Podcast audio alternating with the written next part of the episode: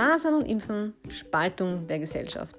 Das ist ein Thema, was so wichtig ist, aber über das zu sprechen echt schon schwer geworden ist. Ähm, es wird einem nicht leicht gemacht. Ich habe es mir trotzdem angetan.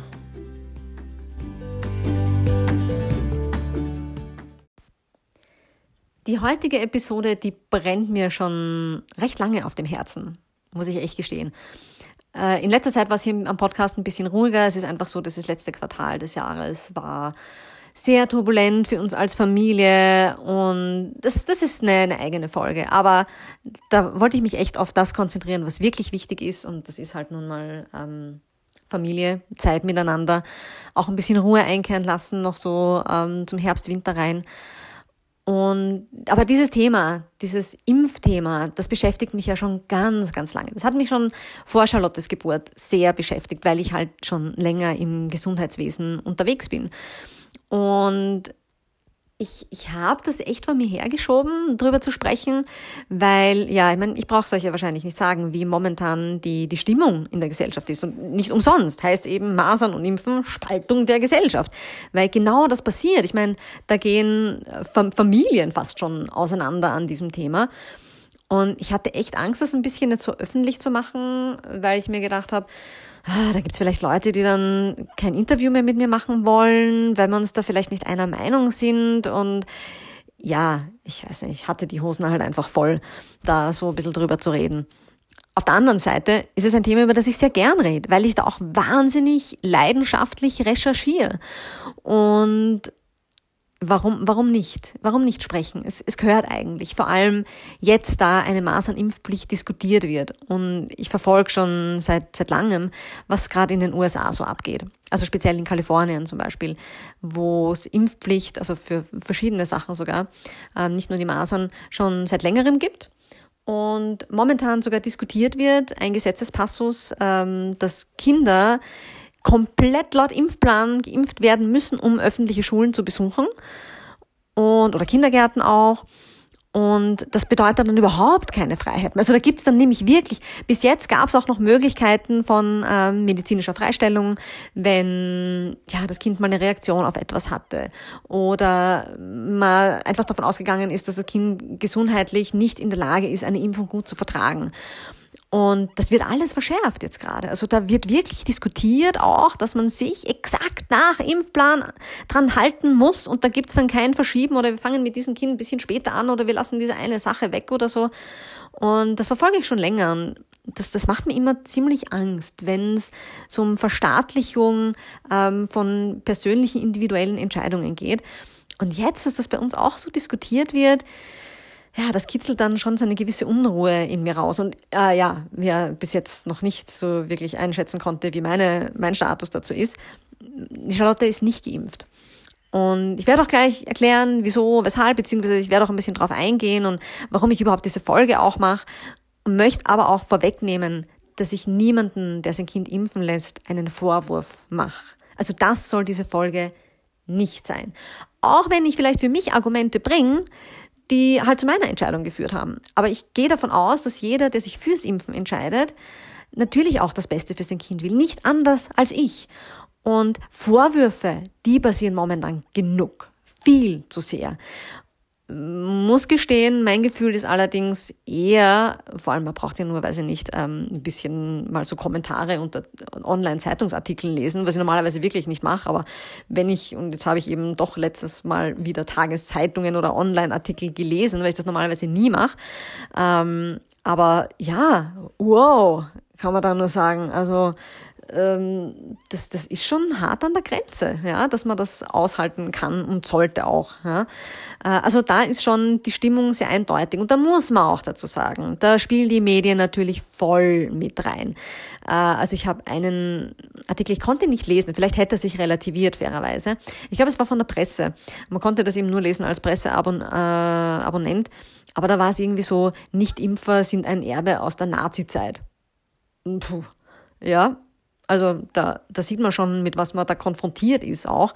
Und ich glaube, ganz vielen, die sich einfach entscheiden, entweder für einen alternativen Impfplan für das Kind oder auch ähm, dafür entscheiden, das Kind nicht impfen zu lassen, die wollen das oft gar nicht mehr so in großen Runden diskutieren. Obwohl wir alle im Grunde da ja auch Argumente dafür haben, aber weil da oft so viel Feindseligkeit aufkocht, dass man das dann vielleicht lieber sein lässt. Und ich kenne das ja von mir. Ja. Ich meine, ich unterhalte mich viel mit Leuten, die da ähnlich denken drüber, ähm, weil das dann auch immer sehr ruhig gesettelt. Manchmal gehen die Emotionen schon auch hoch. Das ist auch okay und normal. Und für mich war es auch wichtig, heute das so ähm, emotionslos unter Anführungszeichen, weil es ist ein wichtiges Thema, da darf man ruhig Emotionen haben, ähm, aber als möglich rüberzubringen. Und ja, wie gesagt, ein bisschen, also für diejenigen, die sich jetzt denken, boah, die ihre Braune ist, na, na, auch noch so eine, ja, dass ihr vielleicht ein bisschen versteht, was ich mir dabei denke. Ähm, und für die, die irgendwie so im Wickelwagel sind, was wollen sie von der ganzen Sache halten, ähm, auch einfach ein Verständnis. Also ich glaube, prinzipiell geht es mir darum, halt Verständnis zu schaffen und ähm, aber auch ein paar Sachen zu erwähnen, die man natürlich nicht in den Massenmedien oder sonst wo hört, die einem auch kein Arzt erklärt. Zumindest keinen, den ich kennengelernt habe. Es gibt ja wohl welche, die auch drüber sprechen. Aber auch die sind super, super selten, weil auch die trauen sich nicht. Und man trifft dann immer wieder Leute eben wirklich aus dem medizinischen Bereich, die eben zum Beispiel als, als Pflegekraft arbeiten und die sagen, boah, ich kann das in der Arbeit gar nicht diskutieren. Ich habe da und da Bedenken, aber wenn ich davon anfange zu reden, dann, dann muss ich fast irgendwie um meine Position fürchten und da wird man sowas von gemobbt und, und das ist schlimm. Ja, und wenn man sowas hört, da denkt man sich, das, das soll nicht sein. Ich meine, hier geht es um einen pharmazeutischen Eingriff, nennen wir es mal so, an gesunden Personen. Und das sollte offen diskutiert werden können. Und da sollte auch jeder seine eigene Meinung dazu haben können. Und wie gesagt, da bin ich ein totaler Befürworter, dass das nicht vom Staat reguliert wird. Eine individuelle Entscheidung, die den individuellen Körper einer Person, über die der Staat oder der Beamte, der sich da irgendwas überlegt hat, gar keine Ahnung haben kann.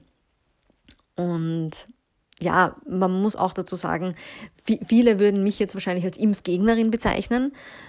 Aber das ist nicht so, ähm, weil ich finde, Immunisierung, der Gedanke dahinter ist eigentlich sehr gut. Aber ich, impfkritisch, damit kann ich leben. Ja, damit kann ich super leben. Und das finde ich auch nicht schlecht, kritisch zu sein, auch wenn es um etwas geht, was für in, in der Gesellschaft, in der zuständigen, unter Anführungszeichen, mal normal ist. Man darf wohl doch hinterfragen. Ich meine, nur so ähm, tut sich ja was. Nur so passiert ja auch was und man entwickelt sich weiter. Und ja, wir werden auf, auf einiges noch eingehen, unter anderem auch, warum eine Impfpflicht für Masern null bringen wird, weil da gibt schon schon seit den 80er Jahren wissenschaftliche Daten dazu. Ähm, warum die ignoriert werden, das ist wieder ein anderes Thema. Und ich meine das ganze Thema. Ich möchte halt wirklich eher bei den Masern bleiben, aber das ganze Thema Impfen ist natürlich sehr komplex. Und wenn ich mir anschaue, dass in meinem Mutter-Kind-Pass hinten bei den Impfempfehlungen, glaube ich, noch acht Impfungen standen. Ich glaube, viel mehr hat man damals auch nicht gemacht, außer es gab wirklich spezielle Gründe. Ähm, mittlerweile umfasst der österreichische Impfplan 18, beziehungsweise wenn ich die Meningokokken jeden Stamm einzeln im 21 Impfdosen ähm, habe ich durchgezählt. Und das ist schon viel. Da, da hat sich, puh, doch in den letzten 30 Jahren ähm, einiges getan. Und vor allem auch in den letzten ja, nicht ganz 20 Jahren eigentlich. Also ich habe mir da auch so ähm, Analysen und sowas durchgelesen von den frühen 2000ern und ist auch nicht vergleichbar mit dem, was, was heute als normal gilt. Aber gehen wir mal einfach ähm, auf das Thema Masern ein bisschen definierter ein. Und nein, natürlich bin ich keine Ärztin. Nein. Redet mit euren Ärzten drüber. Ganz, ganz wichtig, natürlich. Aber ich muss keinen Doktortitel haben, um sinnerfassend lesen zu können und mir meine eigene Meinung bilden zu können. Ich glaube, dass das eigentlich wichtig ist und ich glaube, dass es viele Ärzte eigentlich auch wollen, dass man als Patient schon auch ähm, selbstbestimmt ist, beziehungsweise sich eigene Gedanken macht, weil ich meine, das entlastet mich als Arzt doch auch ungemein. Ähm, aber äh, in unserem System kann man damit schwer umgehen. Ja, wenn jemand ähm, sich auch mit einem Thema intensiv befasst und den Ärzten was vorlegt und vielleicht Fragen stellt, die sonst nicht normal sind. Und ich kann euch allerdings schon versprechen, und ich meine, es ist schon ein bisschen als Kritik jetzt auch an Medizinstudium gedacht, dass ich definitiv und ganz ohne Zweifel mit der Impfthematik mehr Zeit und Stunden verbracht habe, als an der medizinischen Uni Wien gelehrt wird. Und ich glaube auch an sonst jeder Universität, die mir so jetzt in den Kopf kommt. Ähm, also die Ärzte, die ähm, viel Zeit mit dem Impfthema verbringen, sind entweder Vaccinologen, also denen es wichtig ist zu impfen, äh, oder Ärzte, die eben eher nicht so impfbegeistert sind oder impfenthusiastisch, wie ich auch sage. Ich bin nicht so impfenthusiastisch. Ähm, das sind so eher die Gruppen, die sich damit äh, vielleicht intensiver befassen. Alles, was darüber hinausgeht, na, da passiert nicht so viel. Das, das verwundert mich eigentlich, weil ich finde, Impfen und Immunisierung, das ist ein sehr komplexer Vorgang, der da im, im Körper eines Menschen stattfindet. Und da gehört es sich schon eigentlich reingetigert, meiner Meinung nach. Aber ja, auch das ist wieder was, was sehr tief greift und da müsste man schon sehr, sehr viel früher ansetzen. Aber gehen wir mal so kurz die Masern an sich durch, weil das, wie gesagt, das ist jetzt seit letztem Jahr besonders so in den Medien international. Also wie gesagt, ich eben in den USA auch ganz, ganz heftig, ganz, ganz arg, wobei die USA eigentlich als masernfrei gelten im Vergleich. Also für die Amerikaner sind wir Europäer masernverseucht im Vergleich. Ja. Äh, in den USA sind die Masern auch schon seit den 70er Jahren meldepflichtig, nicht erst seit den frühen 2000er Jahren, wie es bei uns in Österreich ist. Nur so zum Vergleich. Deshalb werde ich auch ein paar Daten aus den USA einbringen, äh, weil die einfach sehr viel besser zentralisiert sind. Ähm, bei uns und mit Europa und verschiedenen Staaten, da jeder hat irgendwie so ein eigenes Datensammelsystem. Da ist es nicht ganz so leicht. Ähm, die USA ist aber riesig groß, natürlich mit vielen, vielen Menschen. Und die hat aber natürlich ihre eigenen ähm, Sammelsysteme und dadurch kommt man eigentlich viel zu viel besseren, qualitativ besseren Daten, auch meiner Meinung nach. Also mal so kurz Masern, klassische Kinderkrankheit. Ja, auch wenn es jetzt immer so geredet wird, na, das ist nicht nur eine Kinderkrankheit. Es ist eine Kinderkrankheit. Das ist es schon seit, ja, über 100 Jahren. Ähm, und es war was sehr Gefährliches. Es ist auch in vielen Teilen der Welt immer noch was sehr Gefährliches. Aber wenn man sich so anschaut, ähm, zwischen 1900 und 1963 und 1963 wurde die Masernimpfung eingeführt. Ja? Also das hat jetzt nichts mit der Impfung zu tun, was sich da in dieser Zeit getan hat, sondern erst ab dann hat man angefangen zu impfen. Aber da ist äh, die Sterberate bei Masern von 13,3 pro 100.000 auf 0,2 pro 100.000 in der Bevölkerung gefallen das ist natürlich ganz klar, was hat sich getan zwischen Anfang 20. Jahrhundert bis in die 60er Jahre? Na, der Lebensstandard hat sich natürlich massiv verbessert. Die sanitären Einrichtungen, äh, Kühlschränke, allein wer aller ein Dach über den Kopf hatte und also, wie gesagt, der, die Lebensqualität hat sich massiv, massiv erhöht. Autos hat man auf einmal gehabt, man konnte viel besser von A nach B kommen und all diese Geschichten. Ähm, also das ist, ist nicht vergleichbar. Demzufolge auch starben die Leute weniger an Masern, so einer Kinderkrankheit, in Anführungszeichen, ähm, ja, als sie es früher getan haben. ist ja mit vielen so Sachen so. Mittlerweile ist es so, dass ähm, eine von 10.000 oder das sind dann 0,01 Prozent der Masernfälle tödlich verlaufen. Und 3 bis 3,5 von 100.000 oder das sind dann 0,03 oder 0,035 Prozent der Masernfälle führen zu einem Krampfanfall. Das ist jetzt dann noch wichtig für später. Sieben von 1000 oder 0,7 Prozent der Fälle werden hospitalisiert.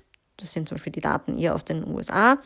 Und äh, 6 bis 22 von einer Million oder das sind dann 0,0006 bis 0,0022 Prozent der Fälle führen zu dieser subakuten Sklerosi sklerosierender Panzenzephalitis. Um Gottes Willen, es ist schon fast zu spät, um dieses Wort zu sagen. Machen wir es kurz. SSP. Ja, das ist diese ähm, Gehirnentzündung, die degenerativ ist und immer tödlich verläuft und die jetzt auch immer so aufgebauscht wird. Und das kann ja Jahre später passieren. Aber man geht davon aus, dass das wirklich eben ähm, 0,0006 bis 0,0022 Prozent der Fälle betrifft. Also das ist schon sehr wenig. Ähm, und da kommen wir auf so diese 6 von einer Million zum Beispiel. Ja. Aber das kommt vor und das ist tragisch und jeder Todesfall durch Masern ist tragisch. Wie ist jeder Todesfall an einer Infektionskrankheit zu sterben immer tragisch und schlimm ist. Aber grundsätzlich, wenn man das so hört, ich meine, einer von 10.000, also ich, es gab schon lange keinen Maserntoten mehr in Österreich. Ja, also ich habe da keine Daten dazu gefunden. Ähm, und auch in den USA ist das jetzt mittlerweile der letzte Todesfall rund 15 Jahre her. Und das aber an mehreren hundert Millionen Personen gemessen. Und die haben immer wieder kleine Masern-Outbreaks, wie sie es nennen. Ja. Äh, jetzt werden natürlich viele sagen, na ja, gut, klar, wir sind ja alle geimpft und so weiter und so weiter. Ähm, ja, vielleicht ähm, ist, ist gut möglich, dass ähm, die Masernimpfung uns geholfen hat bis jetzt. Aber wie gesagt, ich komme dann noch auf was, was momentan so ein bisschen ein Kipppunkt äh, passieren wird. Aber nichtsdestotrotz muss man anerkennen, dass es uns ja wirklich vom Lebensstandard her so viel besser heutzutage geht. Und was auch noch interessant ist, was kein Mensch erwähnt, aber ähm, sehr bekannt ist an und für sich in medizinischen Kreisen, ist, dass ähm, Leute, die einen Vitamin A-Mangel haben, eher Probleme mit Masern haben als Leute, bei denen der Vitamin A-Level ähm, normal ist. Und das sieht man zum Beispiel an den dritte Weltländern auch. Also dort ist es zum Beispiel Standard. Äh, das, also Standard stimmt nicht. In, in vielen Ecken wird das gemacht äh, bei Masernepidemien, dass man Vitamin A hochdosiert äh, gibt. Und da weiß man, dass es die Komplikations- und Fatalitäts-, also Todesrate wirklich deutlich, deutlich sinkt. Und auch bei uns sind drei Viertel der, bis zu über 90 Prozent sogar der Fälle, die in Spitäler kommen, also bei uns in den USA, die aber für mich vergleichbar sind, weiß man, dass deren äh, Vitamin A-Level zu gering ist. Das heißt, was ist eigentlich so das, das, die logische Schlussfolgerung? Was sollte man, bin ich der Meinung, der Bevölkerung eher geben, äh, mitgeben an Information, als so diese Panikmache, die meiner Meinung nach momentan passiert, zu sagen, hey, wisst ihr Bescheid über Vitamin A? Wie schaut's bei euch aus? Ist euer Vitamin A-Level auch wirklich in Ordnung? Und früher war es ja so, dass jedes Kind, also vor allem die Jahrgänge, die noch so 70er Jahre oder sowas sind, da hatte ja jeder Masern, weil es hochinfektiös ist. Das, das stimmt schon. Ja? Aber das war so wie dann für mich vor allem, sag's mal so, Feuchtblattern oder äh, Schafbladern, sagt man in manchen Gegenden Österreichs auch. Ähm, Windpocken, glaube ich, ist es auf Deutsch, also im deutschsprachigen Raum, im germanischen. Ähm, und ja, das war für mich, ich meine, ich hatte Feuchtblattern zweimal sogar. Bei mir hat es nicht gereicht, einmal. Und das ist auch eine von den Krankheiten, die übrigens, äh, wo die Immunität abnehmen kann, auch wenn man sie hatte, tatsächlich die Infektion. Also mal schauen, wie es dann ist, wenn mein Kind das bekommt. Äh, aber da, da wäre ich jetzt nicht nervös. Und das war mit den Masern ganz genauso. Man hat da jetzt keine riesen Panik geschoben, wenn das Kind äh, mit roten Tupfeln und Fieber gelegen ist eine Woche weil es danach eh wieder gehupft ist. Man wusste nur als Mutter von mehreren Kindern, oh je, das wird jetzt ein paar Wochen dauern, bis wir alle durchhaben. Und ja, also ich, ich rede ich immer wieder, wenn man mit auch ein bisschen älteren Personen redet oder sowas, die sagen halt, ich, ich verstehe das gar nicht. Wieso? Warum? Oh Gott, war das so schlimm damals? Weil wir hatten das doch alle. Äh, ja, und die sind auch alle noch gesund und da. Es gibt sogar lustigerweise tatsächlich ähm, Studien, die zumindest ähm, die Idee geben, es ist immer mit dieser Beweislage natürlich schwierig, das muss man auch ganz klar dazu sagen, aber dass es Hinweise gibt, dass Leute, die an Masern natürlich an Wildmasern, wie es oft heißt, an Wildvirus erkrankt sind, weniger Allergien haben, äh, weniger an Hodgkins Lymph Lymphomen ähm, erkranken, Herz-Kreislauf-Erkrankungen weniger tödlich für die verlaufen. Also es ist witzig eigentlich, dass es scheinbar Hinweise darauf gibt, dass an Masern zu erkranken auch Vorteile hat, wo es einem momentan ja so eingeredet wird, als wäre das nur das, das Schlimmste, was einem derzeit passieren kann. Übrigens, die tödlichste ähm, Infektionskrankheit in Österreich, äh, so in den 90er Jahren zumindest, bis in die frühen äh, 2000er, das war Hepatitis B. Wo ich jetzt aber nicht Sorge um mein Kind unbedingt habe bei Hepatitis B. Also das ist auch etwas, wo ich sage, das lässt sich eigentlich sehr gut vermeiden. Da habe ich sehr großen Einfluss selber drauf, ähm, ja, mich davor zu schützen. Aber nur so zum, zum Hinweis. Ja. Ähm, und es wird jetzt auch momentan ganz, ganz viel von Aufklärung gesprochen. Ja? Das ist auch mein Teil der Aufklärung, weil ich bin voll für Aufklärung. Ich bin super für Aufklärung. Äh, aber Aufklärung muss alles umfassen. Und Aufklärung muss auch umfassen, vor ähm, ungewollten Impfreaktionen aufzuklären, vor Nebenwirkungen, die möglich sind, aufzuklären und auch über die Erkrankung. Im Idealfall, bevor man sich für eine, in dem Fall Masern, wobei es gibt ja nicht nur eine Masernimpfung, es ist ja in Wirklichkeit eine Masern-Mumps-Rötel, die MMR-Impfung. Ja. Also man, es gibt derzeit keinen Einzelimpfstoff mehr für Masern, schon länger nicht mehr. Also Masern und Mumps waren schon lange zusammen, äh, Röteln ist dann noch dazugekommen. Ähm, ja, also das ist immer sehr schwierig von einer Masernimpfung zu sprechen, weil die gibt's nicht. Es ist immer die MMR. Ja.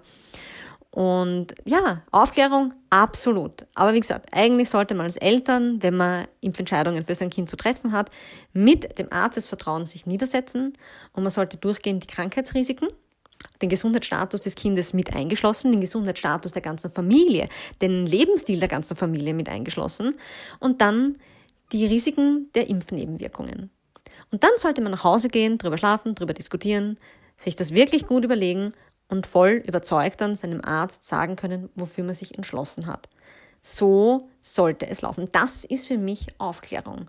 Und eigentlich sollte man auch, und das wünschen sich die Hersteller der, der ähm, Impfstoffe auch, und ich bin mir nicht sogar sicher, ob es dann nicht sogar so gesetzliche Vorgaben eigentlich gäbe, sollte man sich aber die Packungsbeilage der Impfstoffe durchlesen.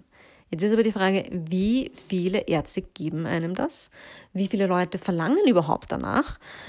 Ähm, da ist die Zahl doch erschreckend gering, würde ich mal sagen. Also ich habe zum Beispiel mir rausgesucht, ähm, die Gebrauchsinformation, Information für Anwender von MMR Vax Pro. Das ist eine der ähm, meistverwendeten Impfstoffe für diese MMR-Impfung in Österreich. Es gleich ganz dick steht als erster Satz, lesen Sie die gesamte Packungsbeilage sorgfältig durch, bevor Sie bzw. Ihr Kind mit diesem Impfstoff geimpft werden, denn sie enthält wichtige Informationen. Und es sind wichtige Informationen drinnen. Aber das, das macht keiner. Und das finde ich aber, das gehört in die Aufklärung. Das ist wichtig. Und das, das sollten wir auch machen. Das sollten wir als Patienten auch mehr verlangen. Weil äh, prinzipiell sollte unser Arzt immer dafür einstehen, uns über auch Risiken einer Therapieform oder in dem Fall Impfung aufzuklären. Ähm, das ist wichtig. Und kürzlich war auf ORF 3, glaube ich, war das. Ich habe es mir noch nicht angesehen, der DVD, weil ich mir gedacht habe, oh, ich, ich ärgere mich dann wahrscheinlich. Ähm, aber da war so eine Diskussion. Eigentlich ging es ums Grippeimpfen. Aber da war eine Patientenanwältin.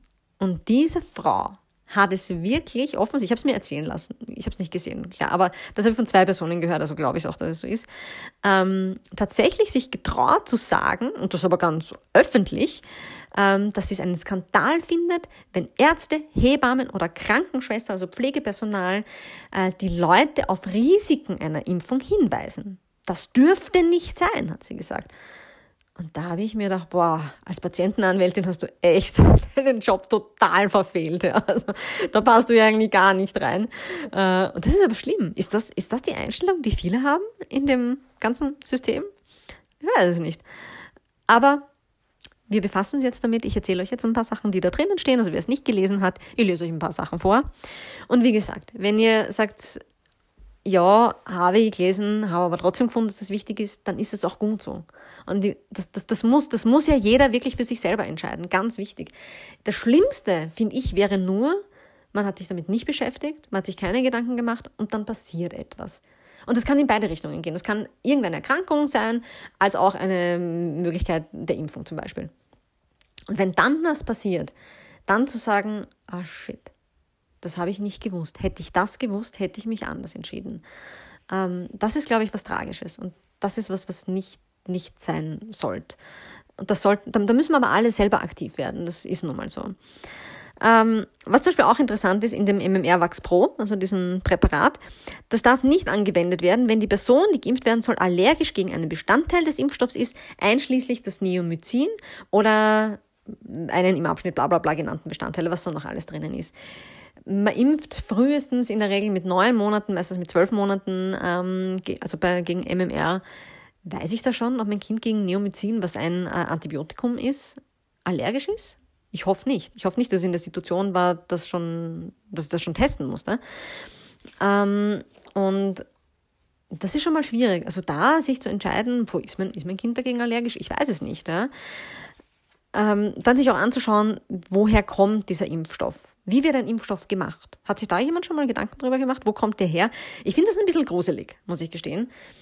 Ähm, der kommt nämlich, also eigentlich nicht der Masern, sondern der Rötel-Wirkstoff. Ähm, beziehungsweise das, worauf die gezogen werden, ähm, das stammt jeweils aus äh, abgetriebenen Embryonen aus den 60er Jahren. Die werden immer weiter verwendet, sowohl, also die, der Rötelerreger wurde aus einem abgetriebenen Kind äh, entnommen und ähm, die Lungenfibrolasten, äh, ähm, auf denen der gezogen wird, auch das kommt aus einem abgetriebenen Kind. Aber es, ist ein, es sind unterschiedliche. Ja, es ist nicht dasselbe, sondern das eine war quasi zum Erhalten, das andere ist, aus dem der Wirkstoff entnommen wurde. Und das ist auch der Grund, warum man den Hinweis findet, dass sich äh, Spuren noch menschlicher DNA im Impfstoff finden können. Weil das einfach technisch nicht möglich ist, derzeit das irgendwie rauszufiltern. Ähm, die, dann Mumps und Masern wird allerdings auf äh, Hühnerembryozellen gezogen und gehalten. Ja.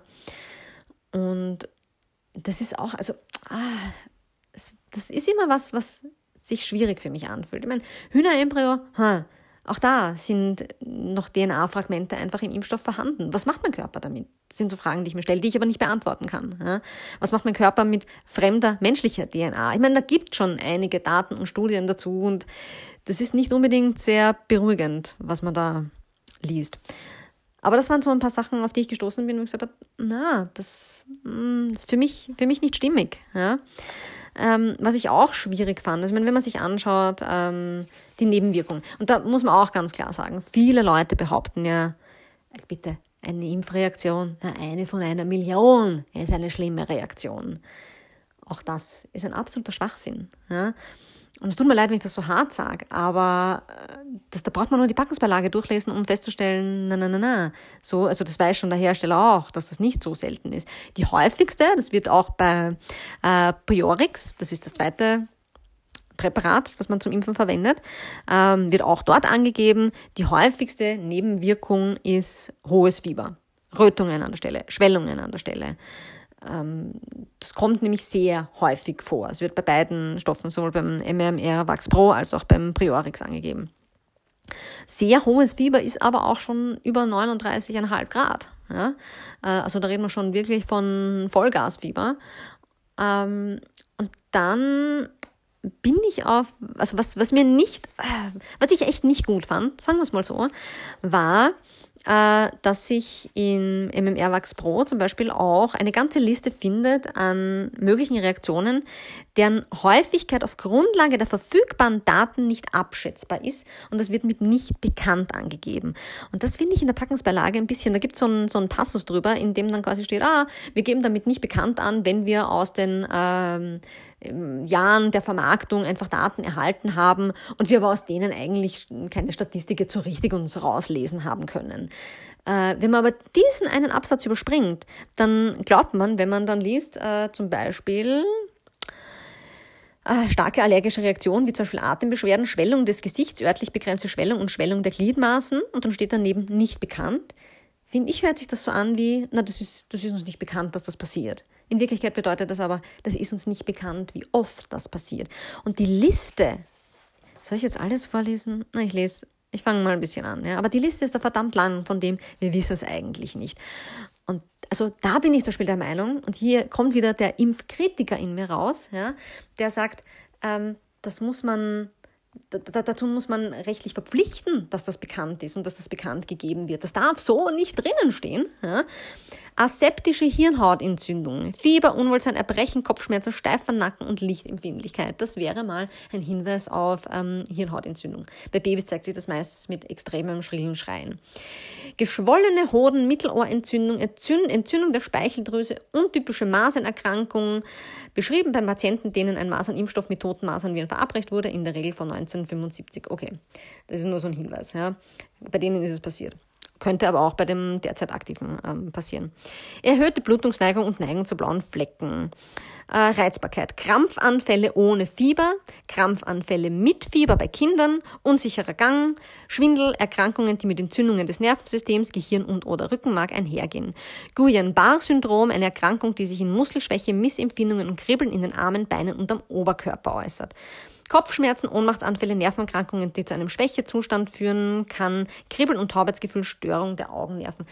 Nochmal zur Erinnerung, das sind Nebenwirkungen, von denen man nicht weiß, wie oft sie vorkommen. Man weiß aber offensichtlich, dass sie vorkommen, weil man diese Daten ja erhoben hat. Aber es wird nicht gesagt oder warum auch immer kann das diese gescheite Firma nicht ausrechnen, ähm, wie oft das passieren kann. Ja? Entzündungen der Netzhaut und Sehstörungen, ähm, Übelkeit, ja, Juckreiz, Entzündung des Fettgewebes unter der Haut, rote oder violette Stecknadel, große Flecken unter der Haut, äh, verhärtete, erhabene Hautregionen, Geschwüre, Bläschenbildungen, Gelenkschmerzen und oder Gelenkschwellung, in der Regel vorübergehend und selten chronisch Muskelschmerzen. Äh, allgemeines Unwohlsein, Entzündung der Blutgefäße, äh, Augenmuskellähmung zum Beispiel ist auch so etwas, bei dem man nicht sagen kann, laut dieser Backungsbeilage, wie oft es denn vorkommt. Und ähm, dann war noch so ein Passus da hinten, ähm, dass das jetzt neu ist seit 2019, ähm, das Weinen auch angegeben wird und dass das Weinen in den meisten Fällen ähm, sechs bis zehn Tage nach der Impfung auftritt. Und da geht es offensichtlich um ein Weinen, was einfach das Unwohlsein des Kindes ausdrückt.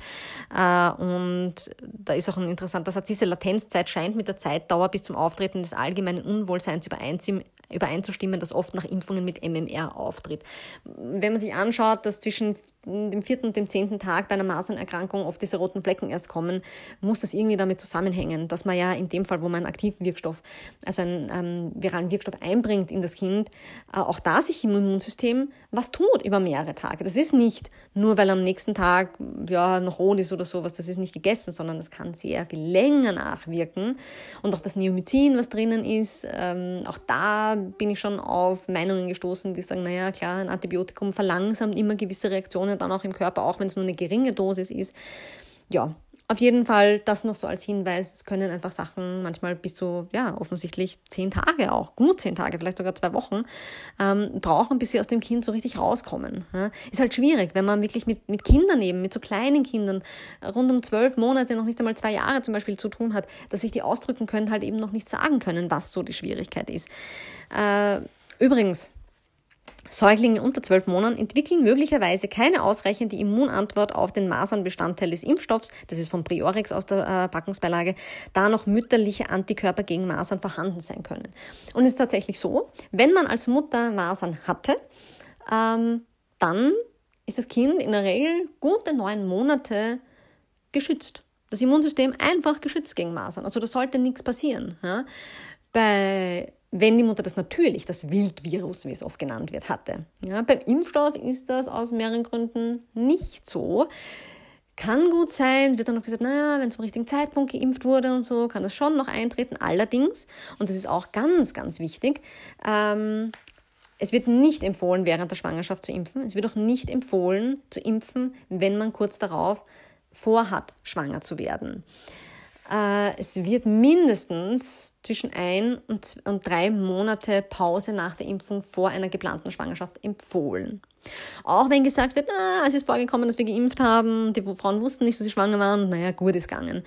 Ähm, aber dennoch, also es wurden nämlich auch, und das ist auch ganz, ganz wichtig, und wo habe ich denn diesen wunderschönen Satz? Ich habe da so viele Zettel vor mir liegen, ähm, dass es echt schon ein bisschen eine Challenge ist, euch da das Richtige äh, vorzulesen.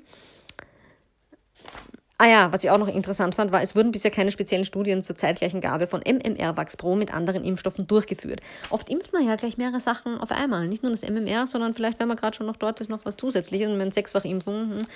ähm, gut, muss nicht unbedingt mit äh, Masern stattfinden, aber ich meine, es, es geht die Tendenz immer eher dazu hin, ähm, dass man so, so viel als möglich auf einmal impft, wenn die Leute denn schon da sind. Da mal vom Gesundheitswesen eher die Angst hat, dass man nicht nochmal kommt und das ähm, nicht durchzieht sozusagen.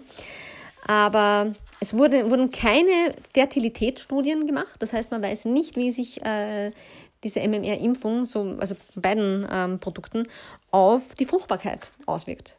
Man weiß es nicht. Das hat man einfach nicht untersucht. Ja? Ähm, auch beim Stillen weiß man es nicht, wie wie sich das auswirkt. Also man weiß beim Rötelwirkstoff zum Beispiel, der in den Impfungen drinnen ist, dass der sehr wohl über die Muttermilch ausgeschieden wird. Und das äh, passiert manchmal, dass man Frauen direkt nach der Geburt impft und die dann eben diese äh, Rötelerreger über die Muttermilch ans Kind abgeben. Man kann das dann auch im Blut des Kindes nachweisen. Äh, aber du sagst mal, naja, aber sie zeigen keine Krankheitsanzeichen. Sie haben es offensichtlich dann irgendwie drin, also das System arbeitet damit, aber krank sind sie jetzt nicht offensichtlich. Aber was, was bedeutet das langfristig? Ich meine, das ist vielleicht in dem Moment, wo ich das messe, so, aber was, was ist das im nächsten Jahr? Was bedeutet das fürs Immunsystem allgemein, wenn ein Kind so jung schon mit so einer Art Erreger über die Muttermilch äh, in Kontakt kommt, was nicht unbedingt natürlich ist, weil auch bei Röteln war es oft so, das hatten die Frauen halt schon im Kinder-Teenager-Alter und bis sie schwanger wurden, war, war alles gegessen, waren sie sicher sozusagen. Weil bei Röteln ist ja auch immer dieses Thema mit, oh, wenn man das in der Schwangerschaft kriegt, das kann sich so schlecht aufs, äh, aufs Kind, aufs Ungeborene auswirken und äh, zu Behinderungen und so weiter führen.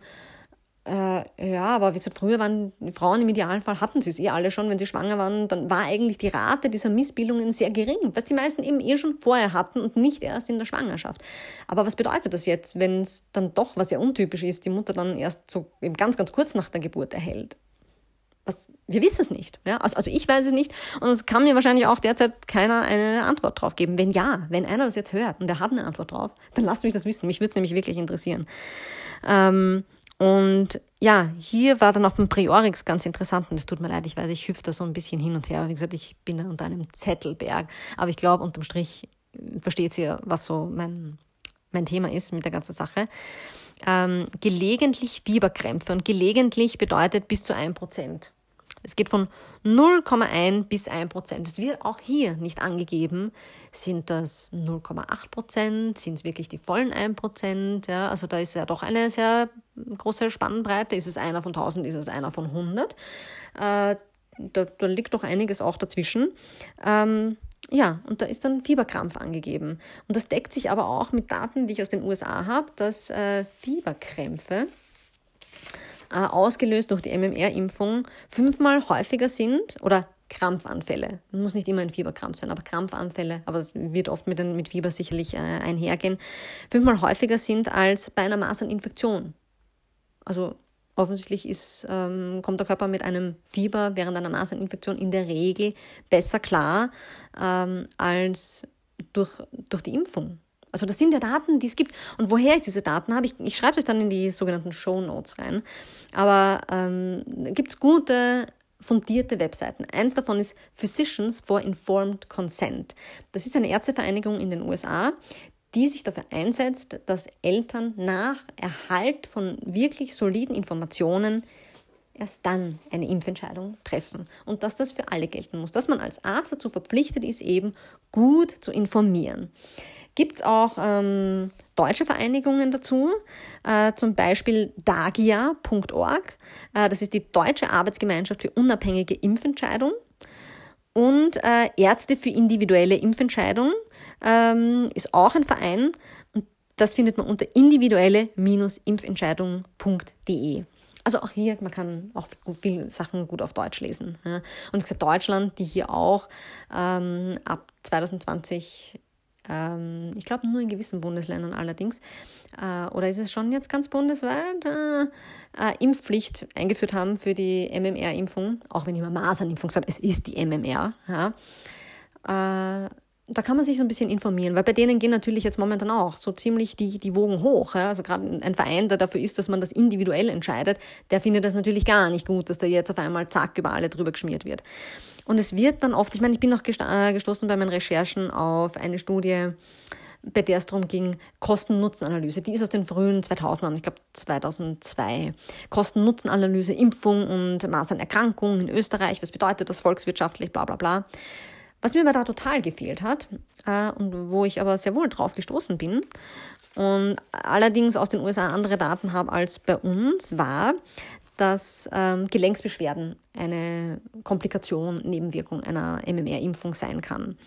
Dies bei Kindern eher weniger häufig, 0 bis 3 Prozent und eher bei kurzer Dauer, von kurzer Dauer, aber bei Frauen, also erwachsenen Frauen, ähm, ist nach einer Impfung ähm, Arthritis und Arthralgien in der, Re in der Regel höher als bei Kindern. Und zwar sprechen wir da von 12 bis 20 Prozent. Ich habe aus den USA so Daten gesehen mit 25 Prozent. Also sagen wir mal, wenn man sehr, sehr ähm, großzügig äh, schätzen, dann so jede fünfte bis vierte Frau vielleicht. Ja? Vielleicht ist auch nur ähm, jede zehnte, aber das ist doch relativ viel. Ja? Äh, und da geht es dann auch darum, dass das Symptome über Monate, in seltenen Fällen sogar über Jahre. Diese Nebenwirkungen werden in der Regel auch von Frauen zwischen 35 und 45 Jahren gut toleriert und beeinträchtigen den normalen Tagesablauf kaum. Wir reden hier von Arthrose bzw. dann in Folge rheumatischen Erkrankungen und die sollen, und da steht dann tatsächlich drinnen, beeinträchtigen den normalen Tagesablauf kaum. Ich meine, wenn man jemanden kennt, der unter einer arthritischen Erkrankung leidet, dann weiß man, dass das sehr wohl den Tagesablauf massiv beeinflusst.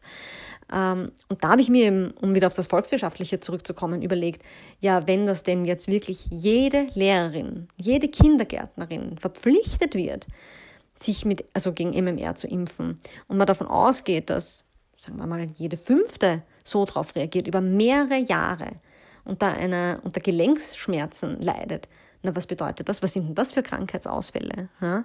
Und also das hat noch keiner einberechnet, aber das sind, das sind so Fragen, die mir kommen. Ich liebe es zu recherchieren.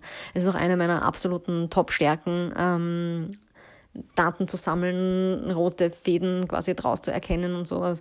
Und ja, ich glaube, damit habe ich schon relativ, relativ gut. Ich weiß, dass das jetzt viele sich da ein bisschen auf die Füße getreten fühlen vielleicht. Aber ist es nicht verständlich, dass man da auch kritisch sein möchte, wenn man mit solchen Daten konfrontiert ist? Das habe ich mir nicht aus der Nase gezogen. Das habe ich nicht von irgendeiner Mami-Bloggerin irgendwie runterkopiert. Das sind Packungsbeilagen und das sind ähm, Studien, die man verweisen kann auf PubMed und sonstige ähm, offizielle Studienplattformen. Ja? Was auch in den USA besser funktioniert als bei uns, ist das VERS. Das ist dieses ähm, System zur Sammlung ähm, von Impfreaktionen. Das ist bei denen tatsächlich auf Impfreaktionen ähm, spezialisiert.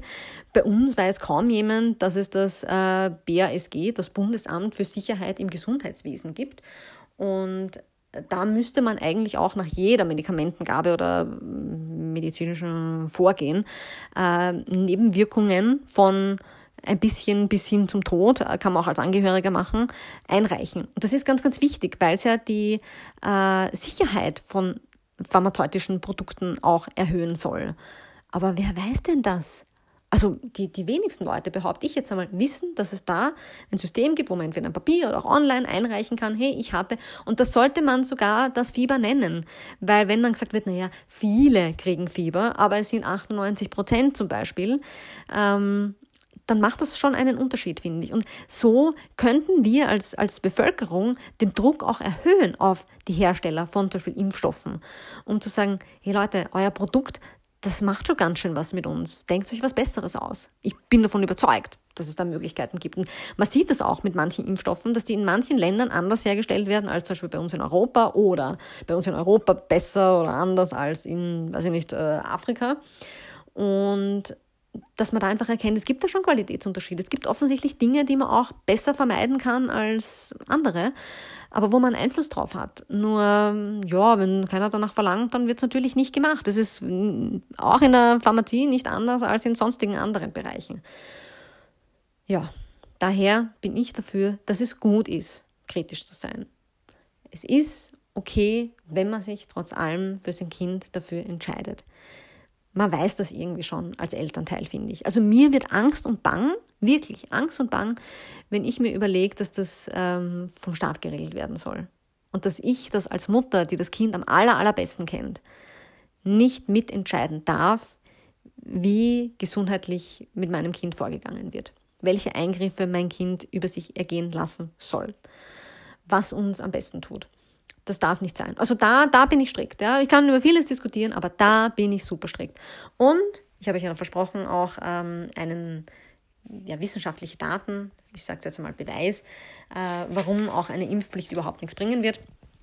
Im Jahr 1984 ist rausgekommen ein Paper, äh, ein Rechenmodell mit dem Titel The Future of Measles in Highly Immunized Populations, a Modeling Approach. Das bedeutet so viel wie die Zukunft äh, von Masern in hochimmunisierten Populationen, Bevölkerungsschichten.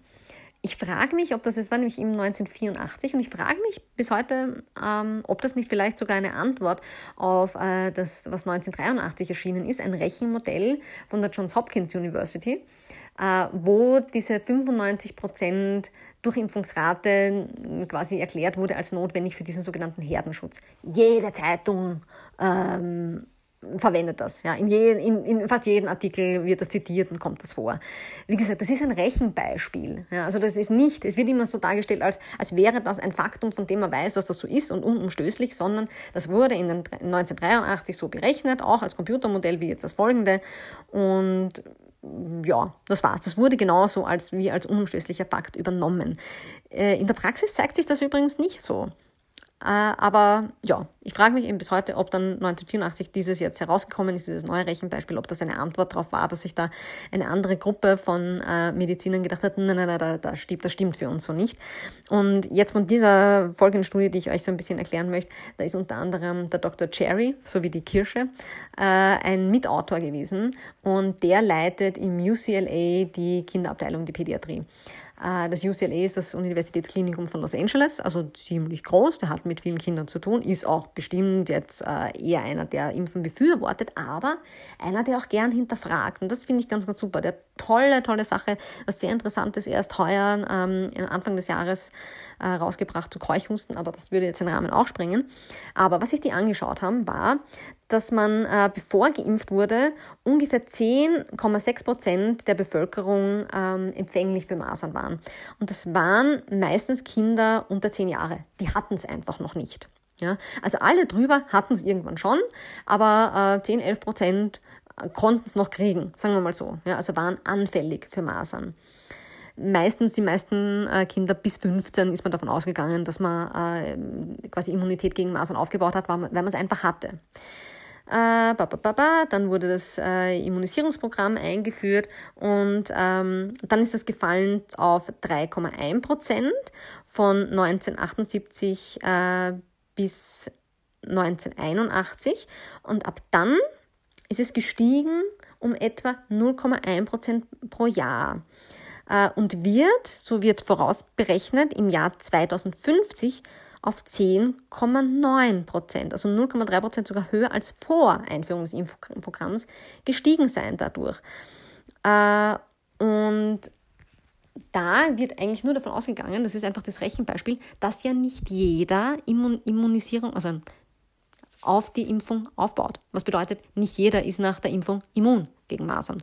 Wobei es ja oft auch bedeutet, naja, man könnte es schon kriegen, aber es ist dann halt nicht so heftig. Das ist bei ganz, ganz vielen Impfungen so.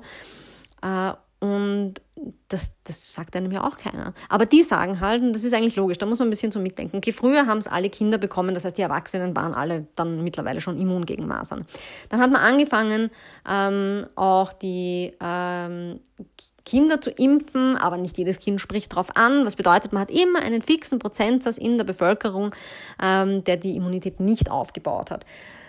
Und der erweitert sich immer mehr. Man hat dann kleine Kinder, man hat dann äh, Teenager, man hat dann Erwachsene, bei denen das so zutrifft. Dann darf man eben nicht vergessen, diese ganze Geschichte mit, wenn es die Mutter ähm, mal hatte, dann hat sie doch einen gewissen Schutz auch ans Kind bis ungefähr dreiviertel Jahr, manchmal bis zum Jahr weitergegeben. Ja, und all diese Diskrepanzen, die sich dadurch ergeben.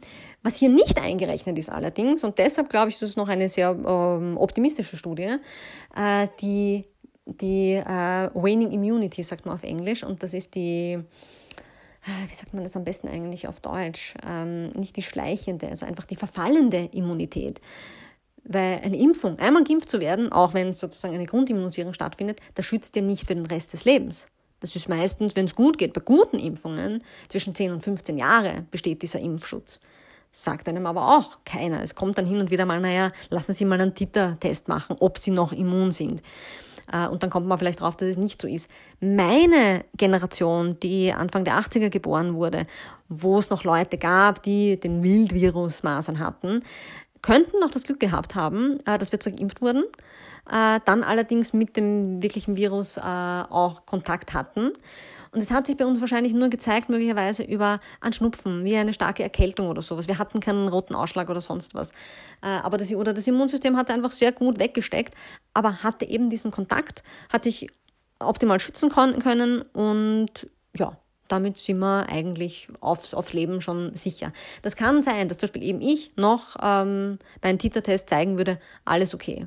Ja. Das ist eine gute Erklärung dafür. Das wird aber, zum Beispiel wie die Generation meiner Tochter, wo das die Kinder einfach nicht mehr kriegen. Was bedeutet das für die? Muss man dann echt alle zehn Jahre impfen? Was, was, was, was macht das mit dem Immunsystem? Das ja für sowas auch überhaupt nicht ausgelegt ist. Ja? Äh, aber das muss man sich überlegen, wenn man von einer Impfpflicht spricht und wenn man davon redet, komplett auszurotten, sowas. Wir sind jetzt gerade eben an diesem Kipppunkt, wo man, und deshalb ist es auch nicht verwunderlich, warum auf einmal man sich denkt, naja, weil man jetzt wird eigentlich schon relativ lange MMR geimpft, äh, und warum heißt dann auf einmal immer, es kommen so viele Fälle? Es wird dann immer gesagt, weil so wenige Leute jetzt oder weil so viele jetzt nicht mehr impfen lassen, aber das stimmt dann oft auch gar nicht. Und ich meine, da muss man ja vorsichtig sein, wenn dann so herumgeistert, wer hatte Masern, wer war aber geimpft eigentlich dagegen, war das eine von den Personen, bei denen der Impfschutz einfach nicht mehr bestanden hat? War das eine, bei denen der nie aufgebaut wurde? Ähm, oder ja, war das jemand, der halt echt nicht geimpft war? Äh, das muss man sich sehr detailliert anschauen. Aber Eine Impfpflicht ist offensichtlich nicht die Lösung. Das weiß man schon seit den 80er Jahren. Warum das nicht plakatiert wird und warum sich da nicht die zuständigen Ministerien Gedanken darüber machen, ah, vielleicht kann man diese Frage jemand beantworten. Bitteschön, ich wäre ich wär wirklich hoch interessiert dran. So, das war jetzt ganz schön viel, glaube ich. Ja, ähm, wie gesagt, wir müssen das alle individuell für uns entscheiden. Ich könnte das noch 3000 Mal erwähnen.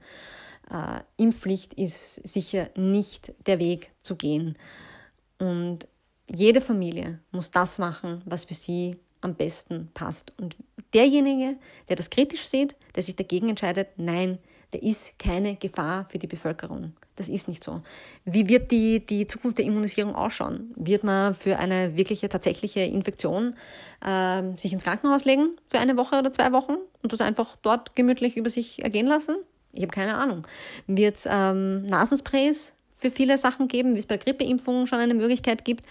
Ähm, vielleicht, ja. Also ich, ich glaube, da ist noch ganz, ganz viel medizinisch möglich und wir haben das alles noch nicht ausgeschöpft.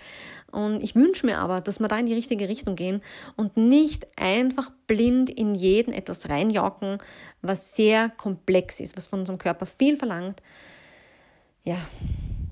Und ich hoffe, dass wir da alle uns auf das einigen können, ja, dass unsere Gesundheit einfach individuell betrachtet werden muss und wir nicht über einen Kamm geschert werden können, weil wir alle anders sind und ähm, andere Voraussetzungen haben und da einfach Verständnis füreinander wirklich haben müssen. Von daher vielen, vielen Dank fürs Zuhören, das lange Zuhören und bis bald.